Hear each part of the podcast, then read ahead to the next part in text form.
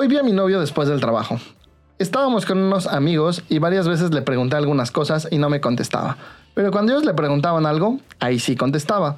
Yo soy introvertida y estoy acostumbrada a no ser vista, pero incluso por mi novio, siento que me trata como si yo no existiera. ¿Estoy siendo tóxica o el culero? Eso te pasa por terapia políticamente incorrecta.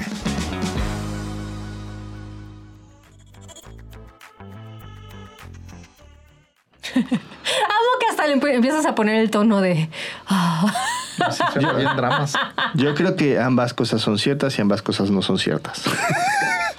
Estás en un problema que los psicólogos llamamos Schrödinger. Tienes y no tienes razón al mismo tiempo. Ajá. Es el problema de Schrödinger. Ajá, estás Para los viva que y no entiendan, vayan a ver Gato Schrödinger. estás viva y muerta al mismo tiempo. Este, pero bueno, a ver, el tema es más allá de si es ojete o no es ojete, es, ya hay varias preguntas que yo tendría de contexto. Una es, eh, ¿realmente te escuchó? O sea, yo soy introvertido y Mm. me doy cuenta de que soy especialista en preguntar cosas en el momento justo para que nadie me escuche. Y además, No, ya. y además su voz es como ruido blanco, güey. Sí, además. O sea, de repente pasa un camión y es... Y en ese momento se Ajá. la pregunta, güey. Y, y- y el camión se escuchó y yo, pues no. No, güey, está cabrón. Una vez estábamos en nuestra luna de miel, eh, estábamos desayunando en el todo incluido y entonces Fabio quería su refil de su tacita de café. Y, y literal, o sea, le hace así al mesero con carita así como de lástima de, me sirve mi cafecito. y evidentemente nadie lo peló y ahí fue cuando dije, ¿qué pedo con Fabio, no? O sea, como que, Verga, creo que, ¿por voy a, como que creo que voy a tener que pedirlo yo por él porque no usa su voz, ¿no? Pero sí, o sea, ¿qué tanto eh, a veces uno, usas tu introversión como excusa para no ser visto. Ajá. Y, y dos, que tanto escoges los momentos en los que nadie te está oyendo. Te recomiendo que vayas en este momento a www.ted.com y busques a Susan Cain. Tiene una plática que se llama El poder de los introvertidos que te va a servir un chingo si eres introvertido. Ajá. Porque como hemos dicho en otros casos, deja de usar tus estúpidas etiquetas como pretextos. Todos tenemos pedos en esta vida y todos tenemos características pinches en esa vida y aprendemos a hacerlo mejor con ello o nos quejamos. Y también tenemos un capítulo de introvertido aquí en Eso te pasa por, entonces lo puedes escuchar. Pero la otra pregunta que me viene es, ¿realmente te ignoró o realmente no te escuchó? Y si no te escuchó, ¿lo hablaste con él después? O sea, fue un tema como de me senté y le dije, oye, ¿Y lo hablaste o llegaste a hacerle drama de nunca me pelas? Porque, porque el cómo abres la plática es mucho de cómo el otro va a responder. Sí, Entonces, nunca me pelas. Y el otro neta no te escuchó, va a ser como un güey, pues, pues, pues, No ¿qué mames, quieres, güey? güey. Ajá, o sea, en formato, en formato queja, piensa cuando ignoramos a alguien. Casi siempre ignoramos a alguien cuando llega con el formato de es que nunca me pelas, la, la, la", y como que hay una parte en la cual una parte de ti quiere poner la música de elevador y empezar tú, tú, tú, tú, tú, tú, y ignorar. ¿Por qué? Porque al final O cuentas... defenderte. O defenderte. Te están atacando te están- están poniendo cosas que no son ciertas. pero ¿en dónde no estás? En escuchar y entender a la otra persona. Entonces, ¿qué, ¿cuál es la mejor estrategia para que te escuchen? Buscar de alguna forma explicar cómo te sentiste y por qué te sentiste así. Para ver si tu percepción es real o no y si la otra persona no se dio cuenta o si se dio cuenta. Y entonces en ese contexto podrás ya crear una evaluación.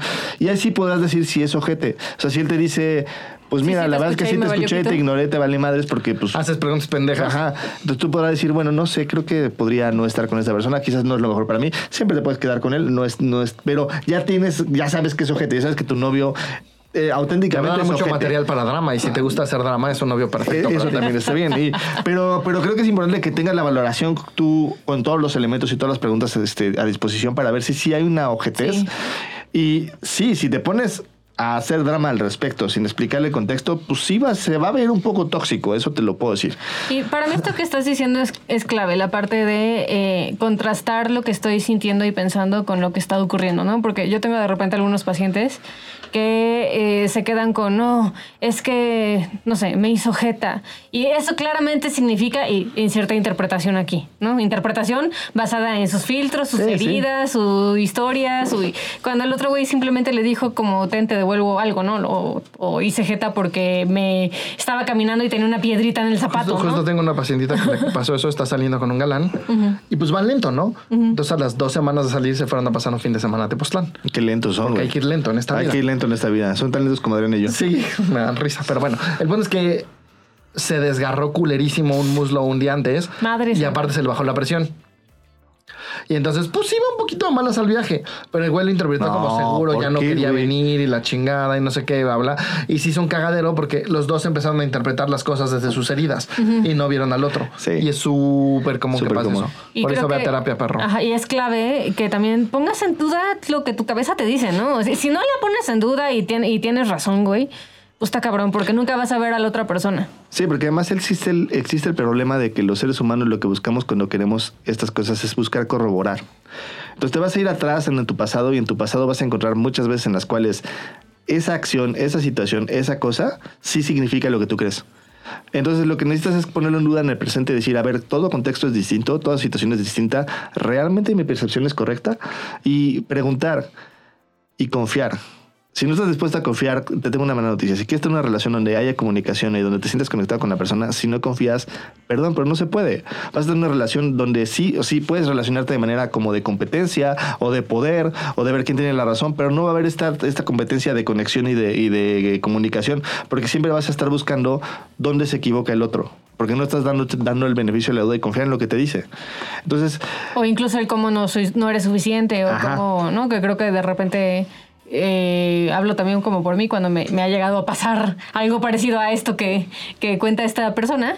Es- yo me acuerdo de una vez que estábamos en los tacos y, y yo iba a echarle salsa a mis tacos y agarraste la salsa y se la pasaste a Moni, mi cuñada, y te hice un santo drama porque, Sí. ¿cómo no me viste, no? Sí. ¿Cómo no viste que iba a agarrar la cuchara? Yo, no, o sea, no, es que eh, eh, sí. con- confieso que, que lo he hecho, ¿no? Pero es eso, es como... como Lo he hecho más o menos diario. Ay, no mames. no. Pero eh, justo es como, como si yo no confío en que mi sensación de ser insuficiente es mía y probablemente no se me va a quitar, pero la puedo trabajar para ver que no es real. A veces. Y también, eso te iba a decir, ¿no? También ábrete la posibilidad de haber una relación donde el otro te pueda decir la neta, ¿no? Por hablar uno de los temas más pinches difíciles en terapia de pareja, que es no me gusta cómo coges, güey. Ajá. Puta, santo drama, porque entonces, digo, entiendo que es difícil, pero entonces es, güey, te lo tomas súper personal, y entonces, ¿qué hacemos juntos? Y entonces ya no me amas, y bla, bla, Cuando bla. solo es, pues no me gusta esta parte. Sí. Y, y se puede mejorar, güey. No es que porque no me guste ya valió madres, güey. Podemos negociar y pues, ir viendo posturas, ritmos, juguetes. lo que sea. Eh, pero sí, creo que aquí un poco la base es, eh, eso te pasa por en general no comunicar y por asumir. Y si sí es culero, eso te pasa por andar con un culero. Córtalo, Sí. güey. O, o asume que te gustan los culeros y que te gusta el drama. También se vale. ¿eh? O sea, si eres consciente, hasta puedes sacar juguito de eso. Yo conozco muchas personas que lo hacen. Entonces, nada, tú más bien como ponte en paz con lo que tú quieres y con lo que te gusta a ti y acéptalo. Y en ese sentido, no le va a hacer daño a nadie porque pues estás con una persona que está en la misma sintonía, pero le gusta hacer culero y a ti te gusta hacer drama. Pues está bien, ¿no? Está padre. Pero nada más avísenle un poco cuando sean grandes a los hijos porque pues, si no va a haber un tema ahí. Y a como- los amigos, porque como luego grave, es ¿no? incómodo Sí. para los amigos también ver los dramas. Pues sí. A yo Sí. ya les doy el avión. Así más de tres veces. Ahí te gusta estar, chingate. Sí. O, o incluso hay amigos que hacen telenovelas al respecto y les gusta. Entonces se crea como un contexto como de Rosa de Guadalupe, ¿no? En, ¿no? Pero bueno, si te late, éntrale. Si no te late, pues no le entres. Y, Si te gusta el frijol, pues va. Pero sí ten conciencia de, de lo que estás haciendo y dónde estás, ¿no? Y mándanos tus casos para que te digamos por qué te pasan las cosas. Gracias. Este audio está hecho en Output Podcast.